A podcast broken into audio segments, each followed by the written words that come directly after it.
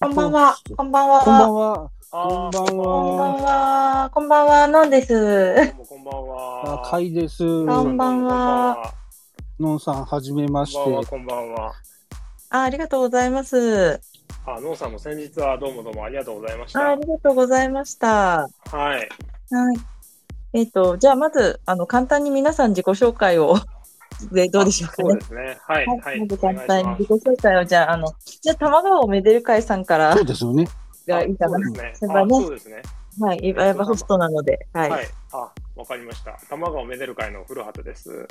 えっ、と、そうですね。玉川めでる会って名前でやってますけど、基本的には個人の活動でやっていまして、まあ、玉川グッズというグッズを作ったりとか、えー、玉川に関する、えー情報をまとめたブログとか、えーを、まあ、やったりとか、こういうちょっとラジオ的なこととかもやったりして、えー趣味は玉川です。よろしくお願いします。よろしくお願いします。は次、私行きますね。えーっと、玉川で釣りをメインに全力で遊び、ポッドキャストを聞くのが好きな開口事こと会です。えーっと、まず、はいえー玉川ブリュー当日、えー先ほど、えーい言われましたけれども、えーコロナにかかってしまいまして、えーここ1週間ほど、えーかなり後遺症等もまだ残っている状態なんですけど、やっと喋れる状況になりましたので、えーこの場を、えー古畑さんに作っていただいて、えー、のんさんとちょっとね、話をさせていただけるということだったんで、えー喜んで参加とはいいう形になったのが一つと、あと、今、新玉さん来てるんですけれども、えっ、と、あ、新玉さん、ありがとうございます。申し訳ないです。あの、ししょっぱな、えー当日しょっぱなですね、えー、新玉さんの説明文を私がまつ間違えておりまして、えー平松さんと白松さんを間違えていたという、それをそのままあ古,、の件、あのえー件。古畑さんに読ませてしまったの大変申し訳ないです。あ、いやいや。え以上、以上、えごめんなさいー 以上、説明と変えさせていただきます。失礼いたしました。はいじゃああ私ありがとうございます。はい。はい。えっと、私は、あの、多摩川で、あの、植物を観察して、365日野草生活という名前で活動しているのんと申します。多摩川で毎日日々、あの、植物を観察しています。よろしくお願いします。お願いします。よろしくお願いします。簡単ですけどはい。で、本当はね、あの、甲斐さんが、あの、多摩川ブリューというイベントで、はいえーはい MC としてそうですね。登壇する、はいラジオでね、登壇する予定だったんですけれども、なんとコロナにかかってしまって、MC がちょっと。できなかったので、その、うあの、その時のね、あの、残念な気持ちを、どこかで払拭したいねっていう話から、こんな風に、こんな感じでスペースでお話しありがとうございます。はい。はい。いや、本当に楽しみすぎて、最初あの、まあ、前日に急に熱が上がったんで、あの、子供が喜びすぎて熱が上がった状態なのかなと思ったんですけど、もう、あ、知恵熱みたいな。はい。そしたうら、前の日に、えっ、と、前の前の日か、えー抗原検査して、その時には出なかったんですけど、その次の日の朝に抗原検査をしたら、ものの見事にチェックマークが引っかかってしまっていたっていうような状態でした。いやはいや残念でしたい。いや、本ね。当に残念で、この138ラジオの来たはい。人たちに会えるのを本当に楽しみにしてて、ちょっとこれ、横方向の、僕釣りばっかりなんですけども、横方向のつながりがさらに広がったら楽しいような。んしかも、ちょっとね、古畑さんのに乗っけさせていただいて、ポッドキャストの MC としてもデビューさせていただくみたいな形だったんで、本当にはい。はい。エピソードゼロで浮かれすぎてて、熱出たんじゃねえかって感じだったんですけどね。いや、本当にね、このラジオに出演された方々、皆さん結構、とてもなんか面白い活動をしている方が多くて、玉川、しかも玉川という、あの、玉川隆起で活動している人たち。で、はいそれそれぞれにお話き、私も自身も聞いてみたりとかしたいような。感じの、まあ、あとは何かもう仲良く、仲良くさせてもらっている方も、はい、あの、川真美子さんとか、はい。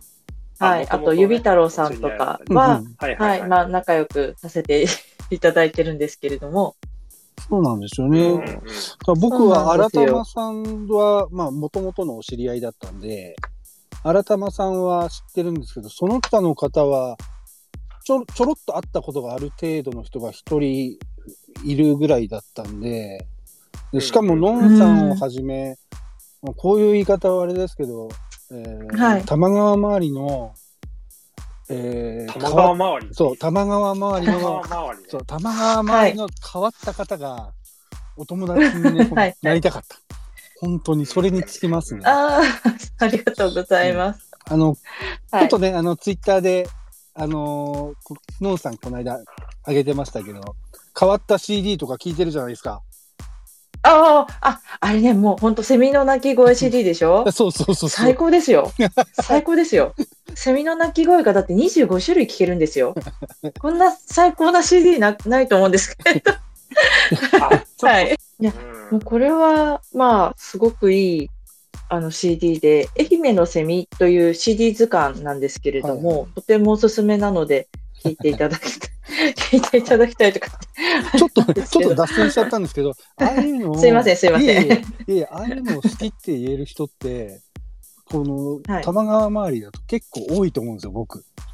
その例えば、た例えば、のんさんは植物にどっぷりじゃないですか。植物大好きです。ね、だそう最初の、あの乗り込みはまあうさぎの餌っていうところからだったと思うんですけれども、はい。まあそこからこう毎日 1, 平米ぐらいずつをこう横に進みながら RPG を進めていくような感じで。あ、ていうの1平米とか10センチぐらいですね。10毎日センチぐらい10センチ。あはい、毎日10センチをもう横に RPG 上みたいな感じで、はい野草 RPG ですねですよねやってましたね。はい。そう、その話を僕ですね、テレビで、多はい分、のんさんがまだ OL やられてた時の、お会社員時代の。はい。そう、のテレビを見てるんですよね。何年か前に。あ、そう、そうなん、そうなんですか。そうありがとうございます。で、そありがとうの時に、ございます。そんな初期から。はい。ああ、うさぎの餌って自分のうさぎ飼ってたけど、そこまでうさぎにこう気を使って餌をあげてなかったな、とかって思いながら、ああ、この人、はい。草で RPG してんのすごいな。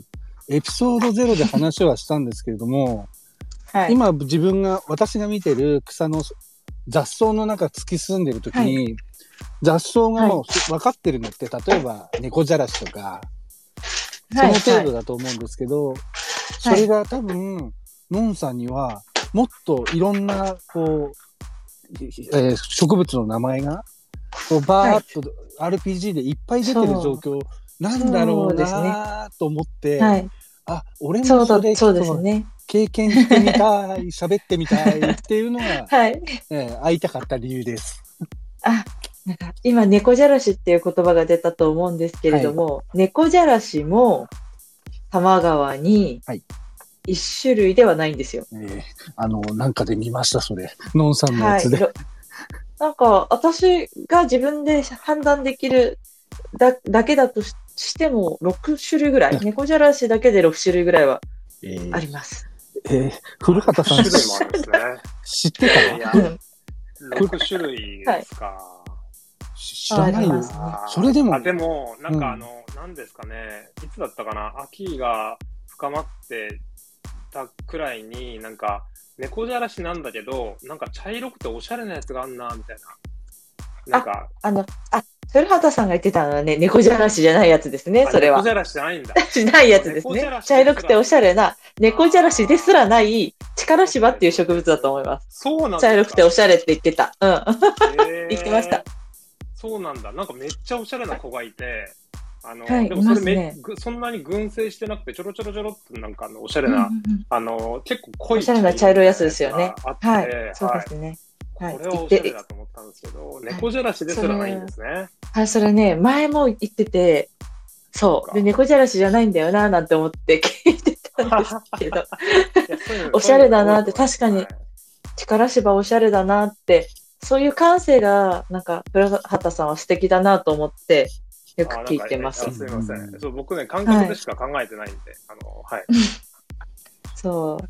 いや、でもそ、そこでもうなんか、その茶色い猫じゃらしおしゃれっていうのがいいなと思ってうんうん。言ってました。もともと古畑さんとのんさんは、えっ、と、手ぬぐい作る前からのお知り合いだったんですよ。そうですね。あの、実ねは、あの、この前、うんはい、あの、はい開催した、はい二子玉川の兵庫島公園がですね、実は初めて、ノンさんと出会った場所でして。そうです。そうでしたっけ？そうなんです、そうなんです。あの、二子島、あ、二子島じゃないや。兵庫島公園で初めてノンさんと。7年前、6年前ぐらいですか？7年前えー、そんな前からな。そうですね。いやなんかあの、一番初期ですよね。そうです、そうです。で、あの、はい今回の二子玉川の、えっ、と、玉川ブリューっていうイベントの前身のちょっとイベントみたいなやつがありまして、まあ、ほぼほはいぼ社,、社会実験みたいなやつ。があったんですが、まあ、それをこうやりますよっていうことをツイッターで、まあ、当時発信していったら、同日、ちょうど同じタイミングで、あの、対岸の二子新地で、ノンさんが野草観察会をされていて、えー、まあ、ツイッターでそういうやりとりがあって、対岸でやってますよっていうふうに、えっと、なんか多分コメントか何かをしたら来てくださって、えー、あ多分あれが一番最初で、僕当時たまたま、玉川のその、そこで取れた、取れたっていうか、まあ、積んできた、あの、はい。草花でですね、あの、スタンプができるワークショップを子供たち向あ、けにやってましたね。やってました。はいはいはいはいだからちょっと草と関係が実はあったことをしてまして、はいはいでそこでノンさんともちょっとお話をしたりとか、でもツイッターではもちろんあのなんか知ってはいたというか、そんなに深くは知らなかったんですけど、知ってはいて、で、そこの場で初めて。そうだ。それが最初ですぐになんか観察会に来てくださったんですよね。えっ、と、そうです。あのーなんかか、なんかクリスマスイベント、うん、なんだったな。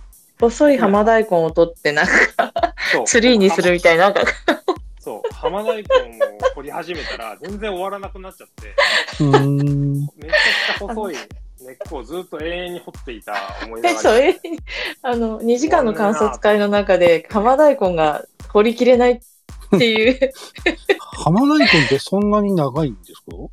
あ、すごくな長かったですね。長いというか、細長かったですね。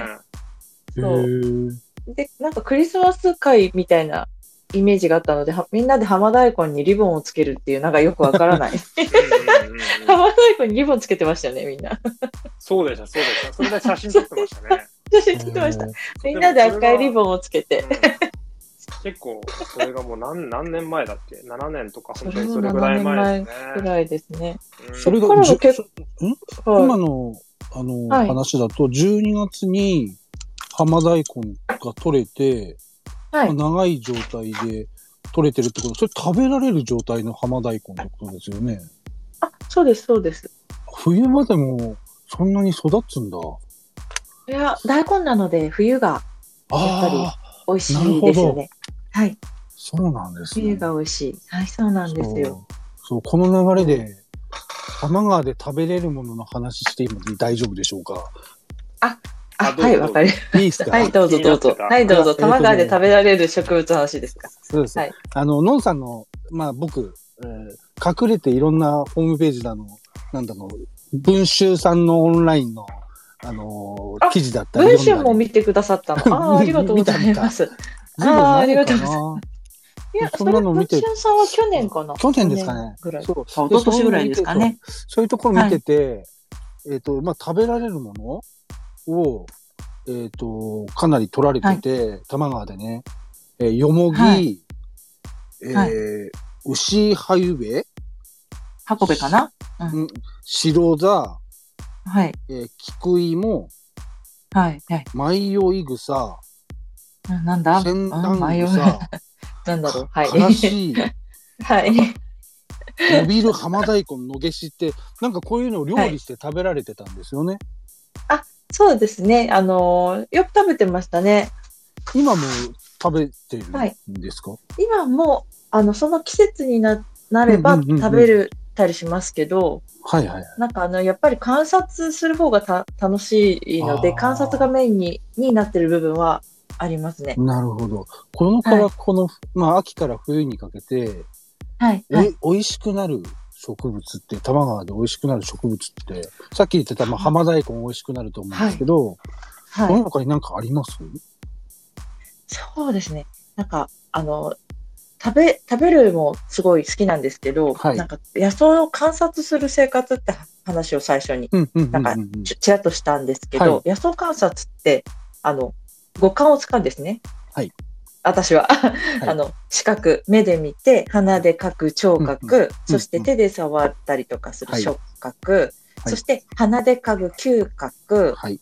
で、あとは、あ口、舌で、うんあの、味わう。で、味覚、といったは五感を使うんですけれども、その、なんていうのかな、その、食べるのもその五感を使ったものの観察の一つっていう感じ。なので、た食べるが、なんか一番ってわけではないんですけど、うんうんうんでもめっちゃ食べてます。ああ、すごいな。はい。で、えっと、冬、今からだと、えっと、そろそろ来るのが9月から10月ぐらいでしょ ?10 月に美味しいのって何かな？センダングサの、センダングさん。はいえっ。と、はい、センダングサの、コセンダングサとアメリカセンダングサと、あと、白花、あ白、小白のセンダングサあたりが多摩川で生えてくるんですけれど、はいはいそれの、えっ、と、えっ、と、双葉の状態が意外と美味しいです。へえ。それは。すいません、なんかすごくなんかあマニアックな感じなんですけど、いえいえ植物ってなんか使用、種使用、双葉になっては本葉になってっていう、はい。こう成長段階があるんですが、うんうんその成長段階のそのセセンダングサに関しては双葉双葉。か本葉がい一番目の本葉が出てきたあたりぐらいがまあ美味しく食べられますね。今今ちょうどはいナウです。ナウです。ナウですか？うん。それは取りにナウです。これからというかナウですね。はい。古畑さんはそこら辺はわかります？はい。え、いや、わからないですよ。わかんない？すいません全然わかんないか。わかりやすい話にした方がいい。わかりやすい。かりやすいの、わ、わかった？わかりやすいのありました。はいはい。猫じゃらし、猫じゃらし。え？猫じゃらし？猫じゃらし食べよよう、みんなで。うん。みんなで猫じゃらし食べましょう。ちょ、ちょっと待った。猫じゃらしって食べれるの？猫じゃらし食べましょう。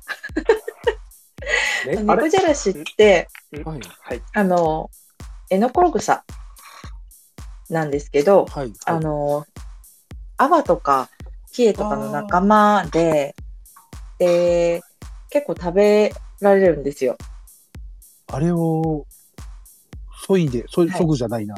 なんつうの、あの、お蕎麦とか作るときみたいに、脱穀して。脱穀するってことですか、うんうんはいうわーそうです、そうです。本当に、あの、玉川には穀穀物がとても多いんですよ。うんうんうん。エノコログサ、まあ、はい猫じゃらしだけではなくて、それこそイヌビエとかケイヌビエというような種類のヒエの、うんうんまあ、仲間みたいなやつとか、はい。あとは、何ですか、カラス麦っていう、あの、塩爆の仲間、塩爆オートミールの仲間みたいなやつとかはい。はい。があって、飢饉の時とかにもう全部、ね、使えるというかあ、食用とできるものが多いので、え、えりこさんが数珠玉も食べれますかねって。数珠玉、えりこさん、お、数珠玉私、硬、硬そうですけど、あの、数珠玉は、なんかこう、鳩麦茶みたいにして飲むと美味しいって聞いたことがあります。へえ。えーはい。小熊さんの仲間で。小熊さんも猫じゃらし食べてみたいって言ってるな。はい。で、お、猫じゃらしはですね、こう、い、い、いるんですね、脱穀した後に。いると、はいはいはいポップコーンみたいにバチバチ弾けるんですよ。ほう。うんうんうんうん。なんでもう本当に、何ですかね。いって、こう、ポップ猫じゃらしはい。にすると美味しいですあ。のー、ノンさん、ちなみに手で脱穀するっていうのは、手でこうなんか、みちみちみちってこう取ってくるんですか？えっと、手で脱穀、私が手で脱穀する場合は、えっと、はいたくさん取って、こう、裏返しにしておくというか、フォーを下にしておいて。はい。で、はいはい。下の方に、こう、入れ物、大きな鍋みたいなのを置いて、うんうん。うんもう、乾燥で落ち、落ちるのを待って、待ってます。うんあほっとくなんですか？じゃあ。私はなんか、そう、めんどくさいんで、ああ、そういうことか。めんどくさいんでほっといてて、で、叩くっていうのもやったことあるんですけど、叩くと、あの、小さい毛がすごく落ちちゃって、その毛毛をまた選別するのがめんどくさくて、あ叩くのがあんまりう、どうなんでしょうね。あの、なるほど。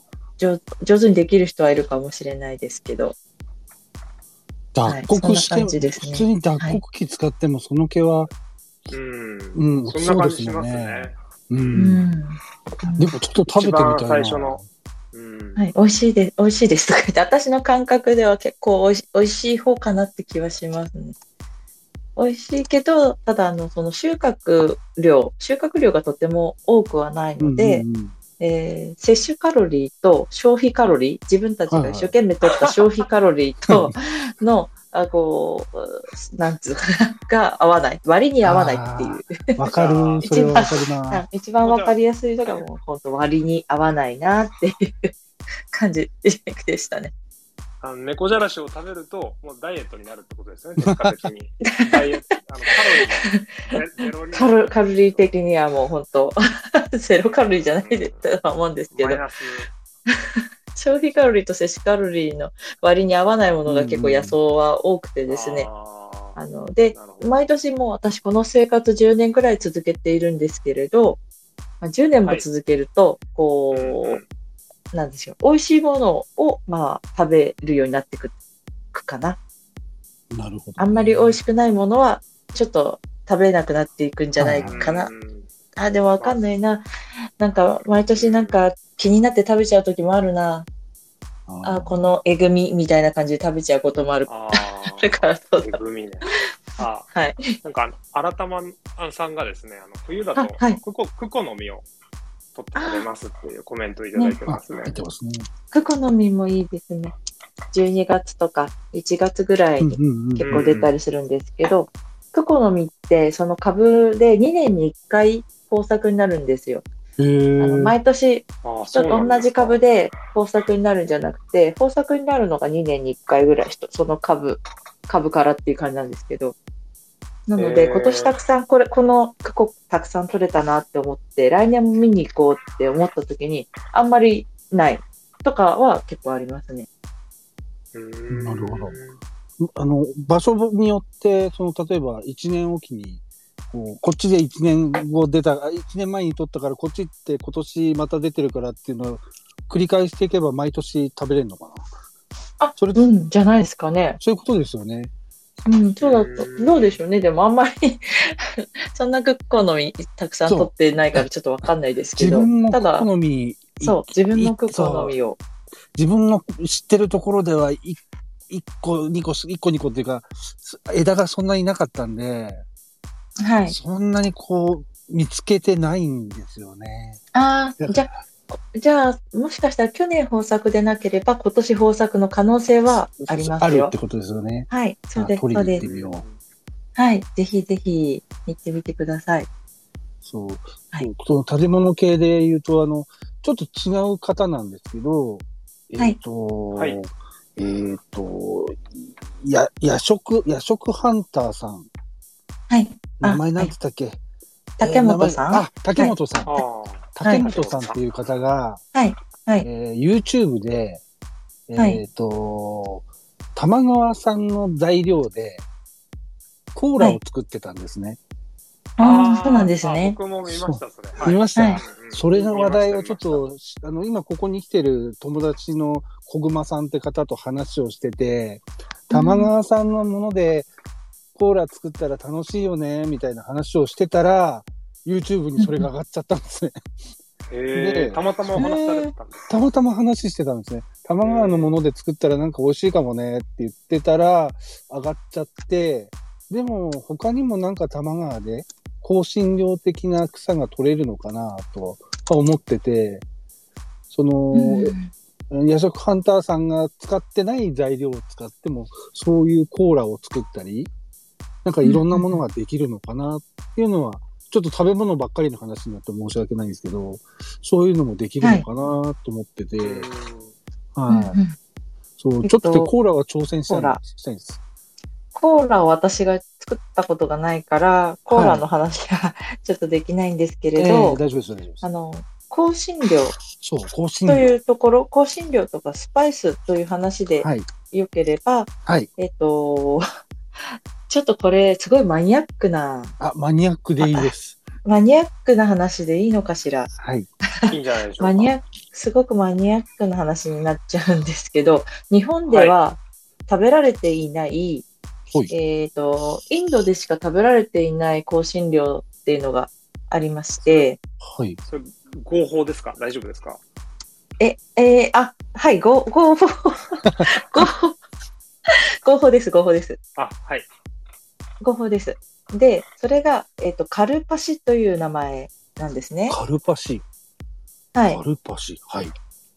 で、カルパシって、わかる人あんまりいないかもしれないんですけれど、はい。あのー調べてみたときに、インドの苔って書いてあったんですよ。これやばいですね。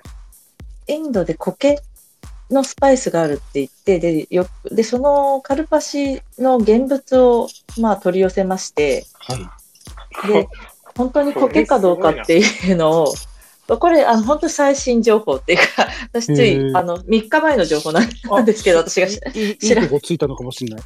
3日前の情報で、で、あの、苔って書いてあって、はい。ただ、よくよく調べると、あの、苔ではないんですわ。へえ。見てみると。どう考えても、どう見ても苔ではなくて、はい。でも、ネット情報だと苔って書いてあるんですが、苔ではなくて、あの、その乾燥したものを見てみると、えー、地衣類に見える。地衣類っていうのがあるんですよ。はい。はい。地衣類。まあ、キノコに近いかな。どっちかというと、へー苔というよりは、地衣類っていうのはこれ、僕今、え？ネットでググって見てますけど、これもう、合法、非合法、ギリギリのビジュアルしてますね。えー、そうなの？かなり、そう、そうでしょ、そうでしょ。かなり、かなり非合法的なルックスをしてるような気がしますね。なんかちょっと、うーん、これはちょっと、この話ちょっとなんか、野草の話じゃないかな。ちょっとあれかな。まあいいや。ちょっとはい違うところにぶっ飛びそうな何か、いや、あ大丈夫です、大丈夫です。してますけどね。はい、まあ大丈夫ですか、そうなんです。はい、大丈夫でございます。キノコでございます、ちなみに。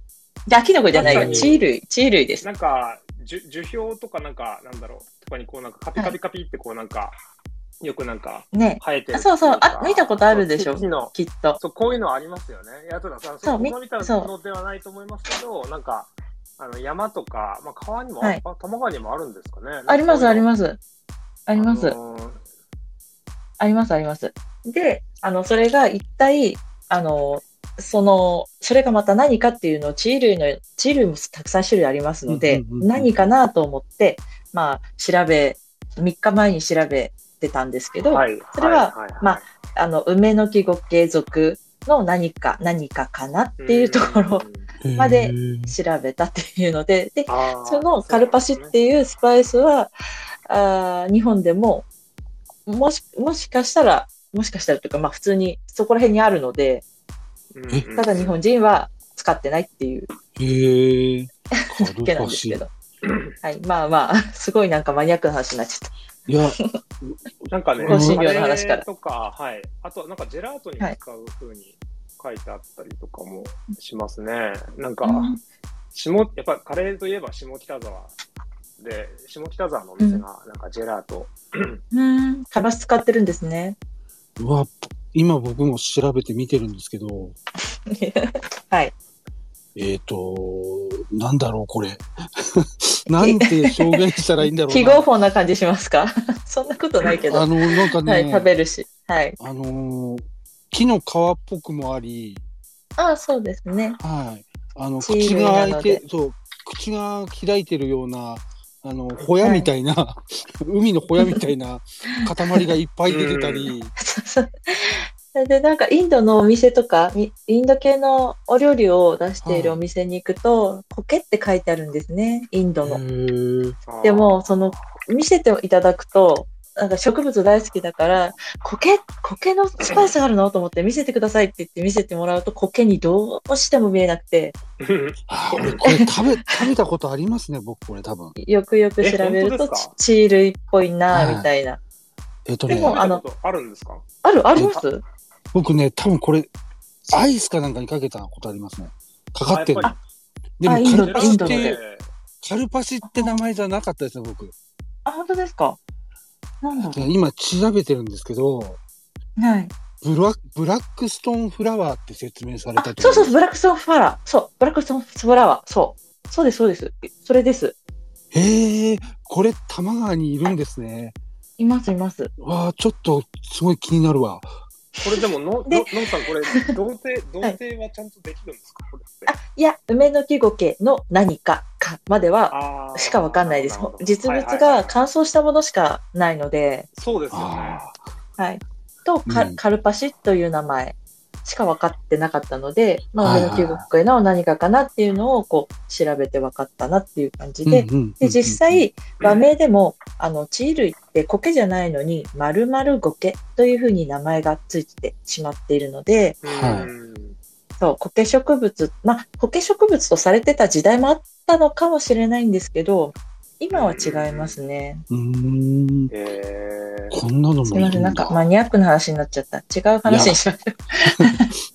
僕、僕 ス、ススパイスも好きなんで、何の話だったっけ？そう、そう、あの、そうそうなんですよね。そう、玉川で食べれる、ね食べいや、れる植ちょっと違う気がする。いや、それもありです。多摩川まあ、のスいるパイス。はいスパイスとしては、まあ、まあでも、ちょっとわかんないですけどね、あの、えーの仲間までしかちょっとわからなかったので、おおすすめしてるわけじゃないし、ええただ実際それ、あの、食べてみても、別にそんなにすごく美味しいものでもなかったから、はい。ああれ、え、香香りとかが、なんか、うん、香りもそんなにすごくするものでもなかったですね。なんかふんわりぐらい。えはい。っていうぐらいでした。ー、なるほど。カルパシね。はい。ありがとうございます。はい。いや、次、次違う話しましょうか。ねいや釣りの話しますか気になっちゃってますけど。はいはいはい。あのー、新玉さんから伺った話によると、えっと、ナマズの釣りで新玉さんとつながりがそうです。生まれたっていうのを聞いてはいいたりとか、あと、はい。あの、以前、カイさんが、ナマズの T シャツを着てたりとかしてるところを見たので、はいカはい。イさんは、あの、ナマズなのかなと思ってたんですけど、えっ、と、僕最初は、えっ、と、ここの今、住んでるのが、まあ、稲田堤あたりになるんですけれども、はい。えー20年ぐらい前に、えールアーでナマズを釣るのがすごい好きになって、うんうんうん。で、その時に、えっ、と、正直流行らせようとしたんですね。ナマズ釣りルアー、ルアーで、えーはいナマズを釣るのを流行らせようとして、で、えっ、と、まあ、何人、なんかいろいろ仲間内を集めて、えー釣りをやってたんですね。はい。その時にもなんか、えっ、と、ブログとかやって、うん名前も玉川というあ頭文字をつけて、まあ、ちょっとそういう同好会みたいのをやってたんですけど、へえ。ええで、まあでもそうこうしてるうちに本当に流行り始めてしまって、釣り、釣り業界で。ナマズ釣りが、はい。あへの、ーちゃんとした一ジャンルとして、うんうんえーちゃんと釣り具屋さんとかで認められるようになって、その時から逆に私はこう、気持ち的に萎えてしまって、あ、なんか、いざ流行ってしまったら、そうです。熱が冷めてしまったそう、ちょっと冷めちゃった。そう。まあ、実際その、釣りをやめてるわけでもないんですけれども、とですかえーこうみんなにこう、いいよ、楽しいよ、可愛いよって言ってたのが、その意欲がちょっとなくなってしまって、まあ個人で楽しむ方にシフトした感じですね。そのナマズ釣り啓蒙活動を、その、はいしようというふうに、えっと、思うくらいナマズ釣りって楽しいってことで、ですよね。えーと僕、ちょっとナマズ釣り、まずそうだ、いや、古畑さん、まず、あの、はい。ナマズって思うと、はい。何を思い浮かべます、え、僕、普通にあの、野川の上から見たナマズのイメージしかないです。あの、そう。あ、ナマズだみたいな。はい。そう、釣った人とかのイメージだと、あの、ぬめぬめしていて、あまり可愛くない。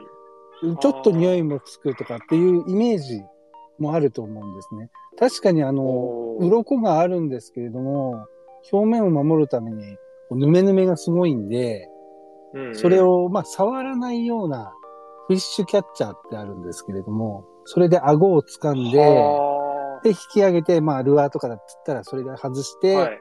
えーはいそのままリリースするんですけれども、あの、うんうんここでは、まあ、あの子たちという、ああえて子っていう言い方をささせていただきたいんですけど、うんうんはいもう目が、目もつぶらで、あー可愛いんです。かわいい。そなるほど。う。うん。え、えっと、ナマズでも、えっと、釣って、ナマズはリリースですよね。リリースです。えっ、と、一回でも。も僕は食べてます。ナマズってでも美味しいんじゃないですか？えっ、と、僕の、えー会社の、まあ、かなり年上の方が、はい。俺が小学校の時には、ナマズ釣ったら、片栗粉であのヌメヌメを取って、ぶつ切りにして、唐揚げで食ったんだよって言われたんですね。で、その時にそれは試して、えうん。ー小麦粉でヌメヌメを取って、うんうんうん。えーっと、もうぶつ切りにして、まあ、内臓は取って、うん。ぶつ切りにして、えー唐揚げにして食べたんですけど、うんうんうんうん。ちょっと味は濃いめにして、ちょっと自分もあの、玉川のゲオスミンの味はちょっと苦手なんで、はい。生姜一杯の、えーお酒一杯のっていううんうん。唐揚げの素を作って、それでやった、ら、まあはい普通にお魚の唐揚げとして美味しくいただけました。白身で。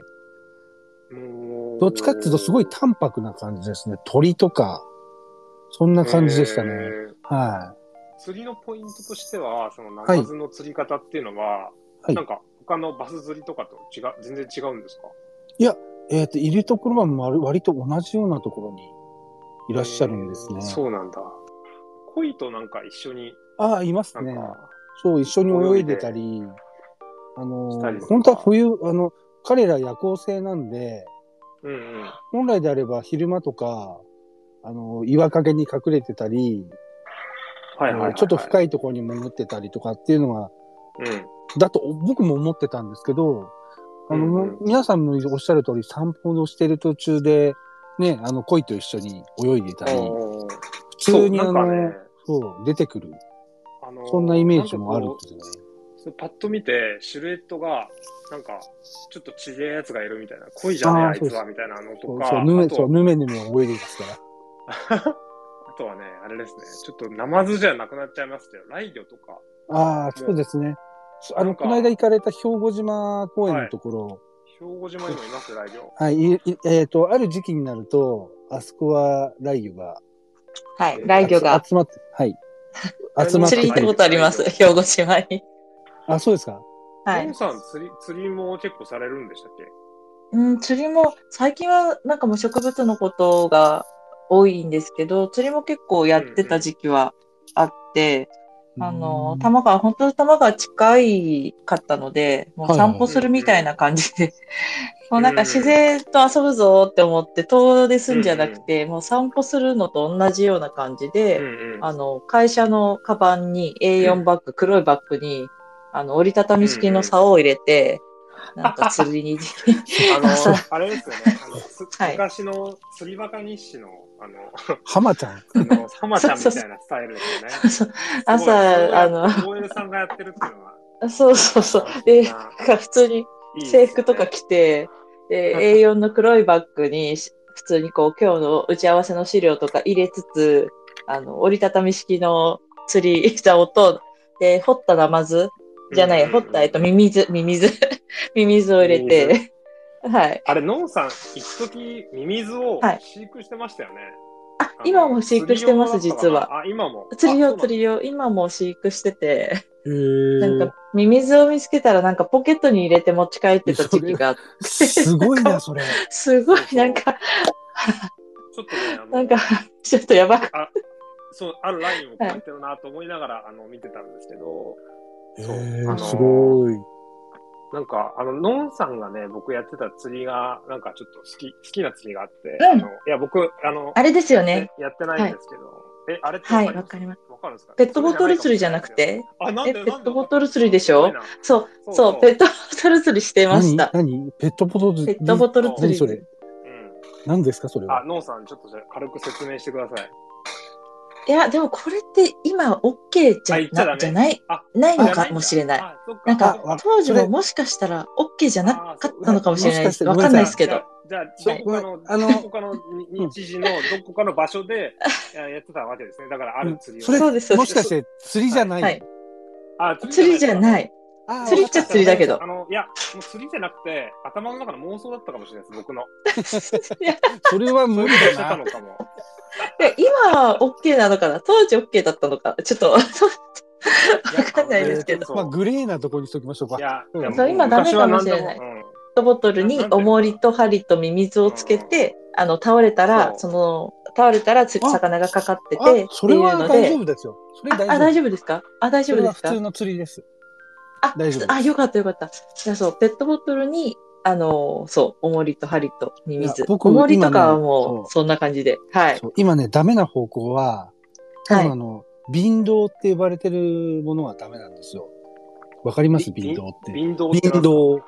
えっ、わと昔の漁漁具で、えっ、と、まあ、ペットボトルで例えて言っちゃうと、はい。え上の飲み口あるじゃないですか。三角あ形のところ。それはやりたいんですよ。できないですよね。そう、それを。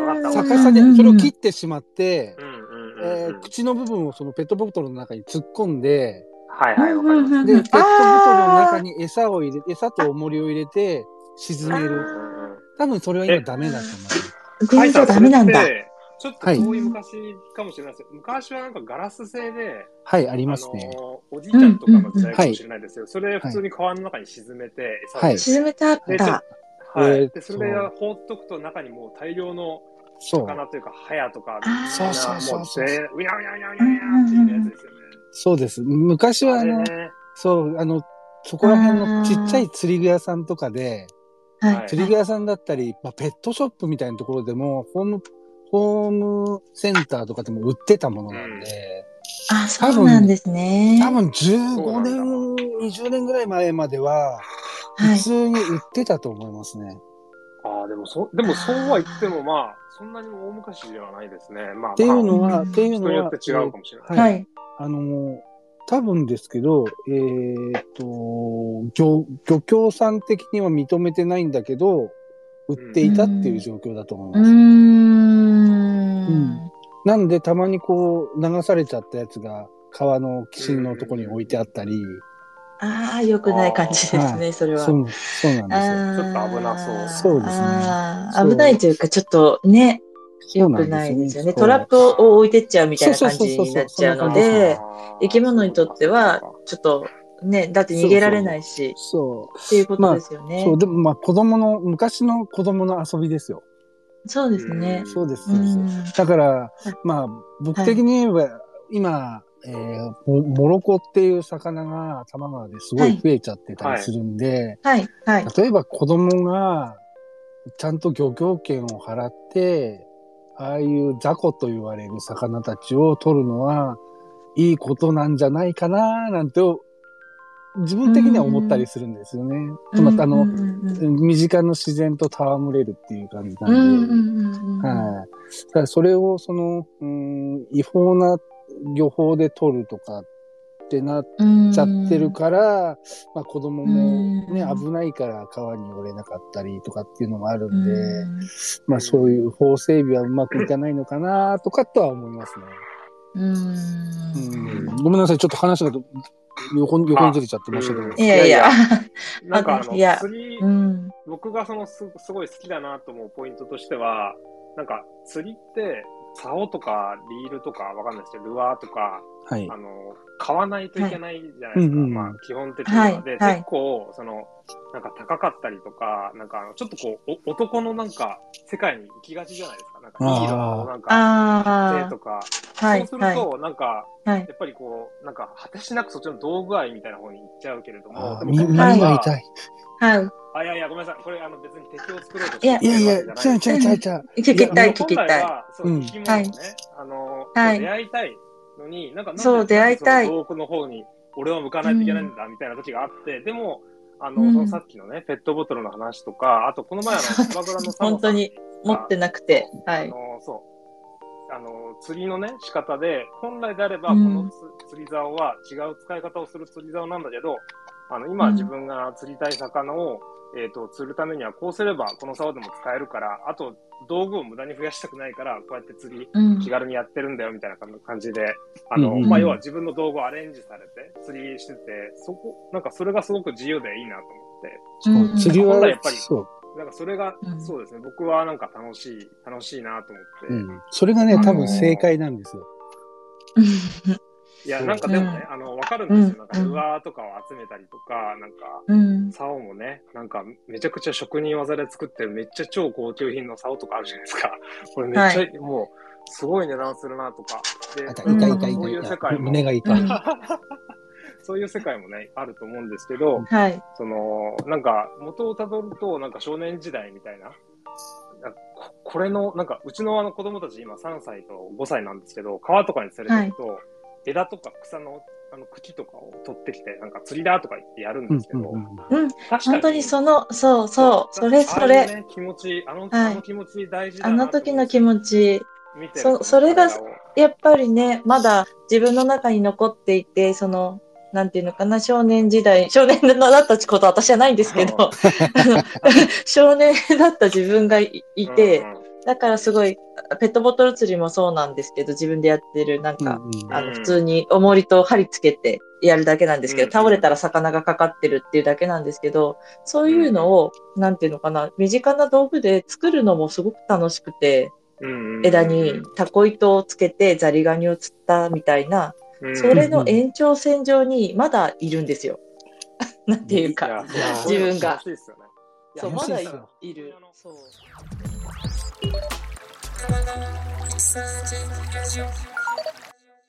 で、今まあメインがルアーで釣れる魚だと、えースモールマウスバスになって、去年、一昨年だっけな、えっ、と、魚芸人の服部くんの、えー半年間、うん、外来種食べる企画で、ちょっとお手伝いしたっていうのはありましたね。うんうんうんうんそうですよね。でちょうど1年ぐらい前の。で、その時に、その前あたりに、服部くんが、のんさんのやつになんか参加してたはずですね。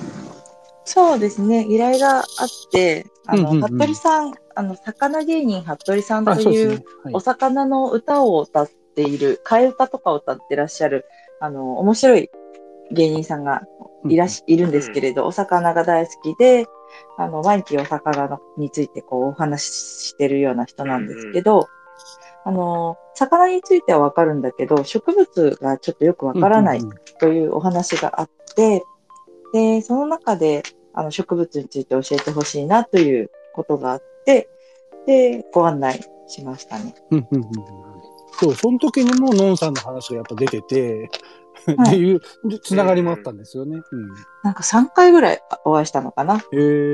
で、えっと、タケノコ？そうそうそうそう。わかりますかね？タケノコって実は、あのー産業管理外来種はい。ではい。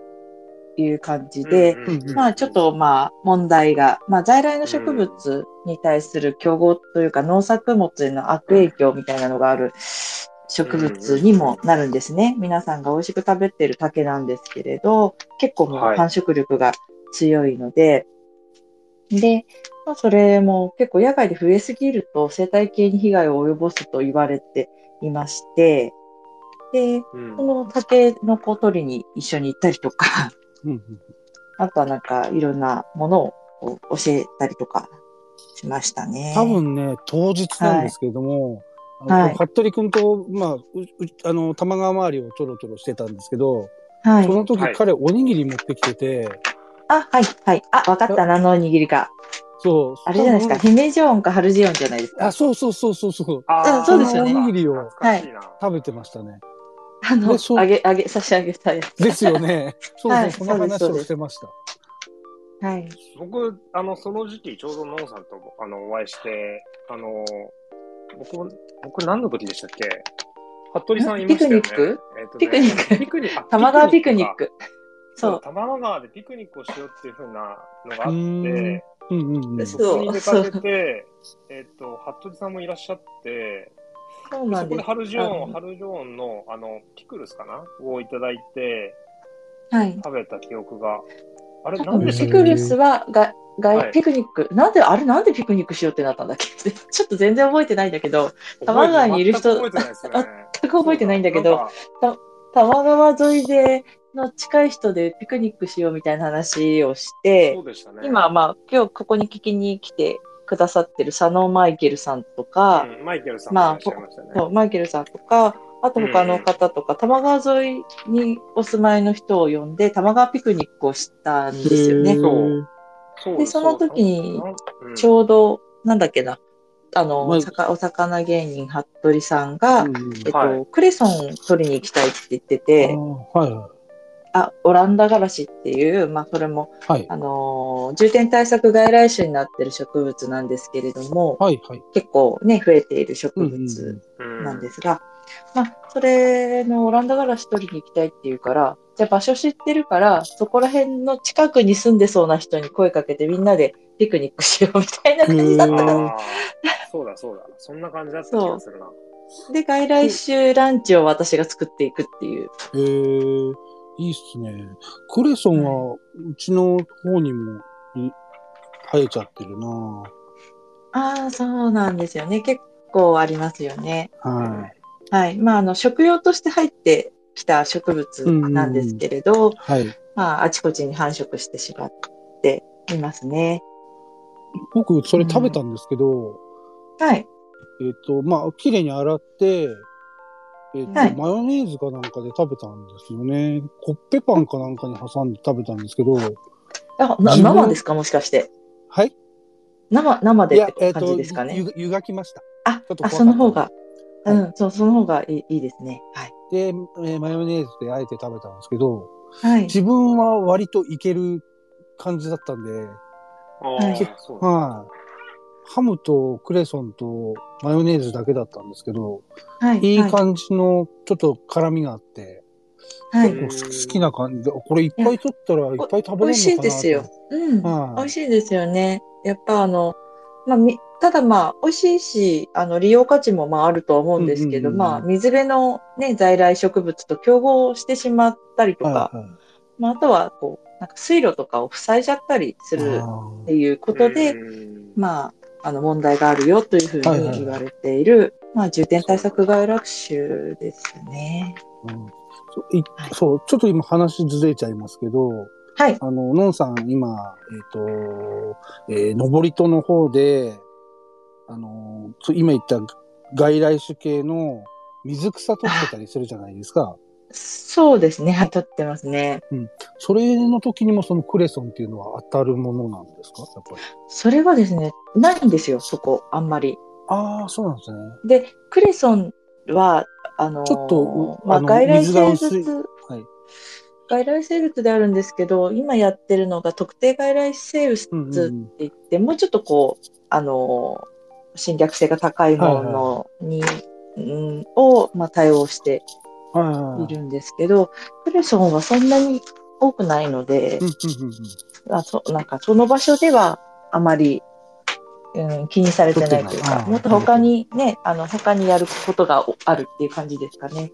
うんうん。なんか見た感じで、うわ、すげえ増えちゃってるのがあるなっていうのあ、が。ホテイアオイかな、あ、そうですね。すごくそうそう。増えちゃったのは。それホテイアを見てすごいですね。うんホテイアホイは食べれないですもんね。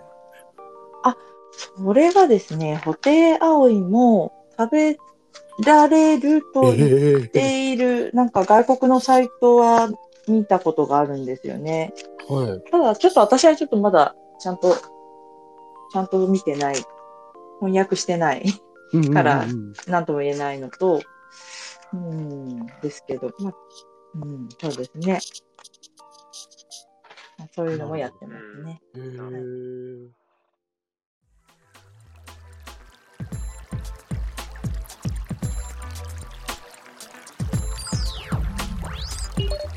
玉川一三時ラジオ